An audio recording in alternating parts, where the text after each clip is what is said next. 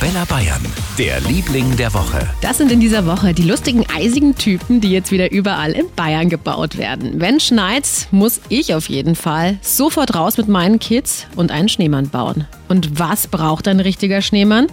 Die Kinder in Kempten und Ingolstadt, die sind natürlich richtige Experten. Erst eine große Kugel, dann eine mittlere, dann eine kleine, dann eine Karotte. Dann noch zwei große Kugeln und dann muss ich der Mama auf die Schulter steigen, dann mache ich noch eine Kugel drauf. Dann kommt oben ein Zylinder drauf und dann, dann mache ich sechs oder sieben oder acht Knöpfe für den Mund hin. Da gebe ich ihm noch einen Besen und noch Stroh für die Haare und da tue ich einen Hut drauf. Mit Hut, damit der Kopf nicht nass wird vom vielen Schnee. Schönes Wochenende und viel Spaß beim Schneemann bauen. Wir sind dabei mit Musik. Hier ist Eric Clapton auf Arabella Bayern.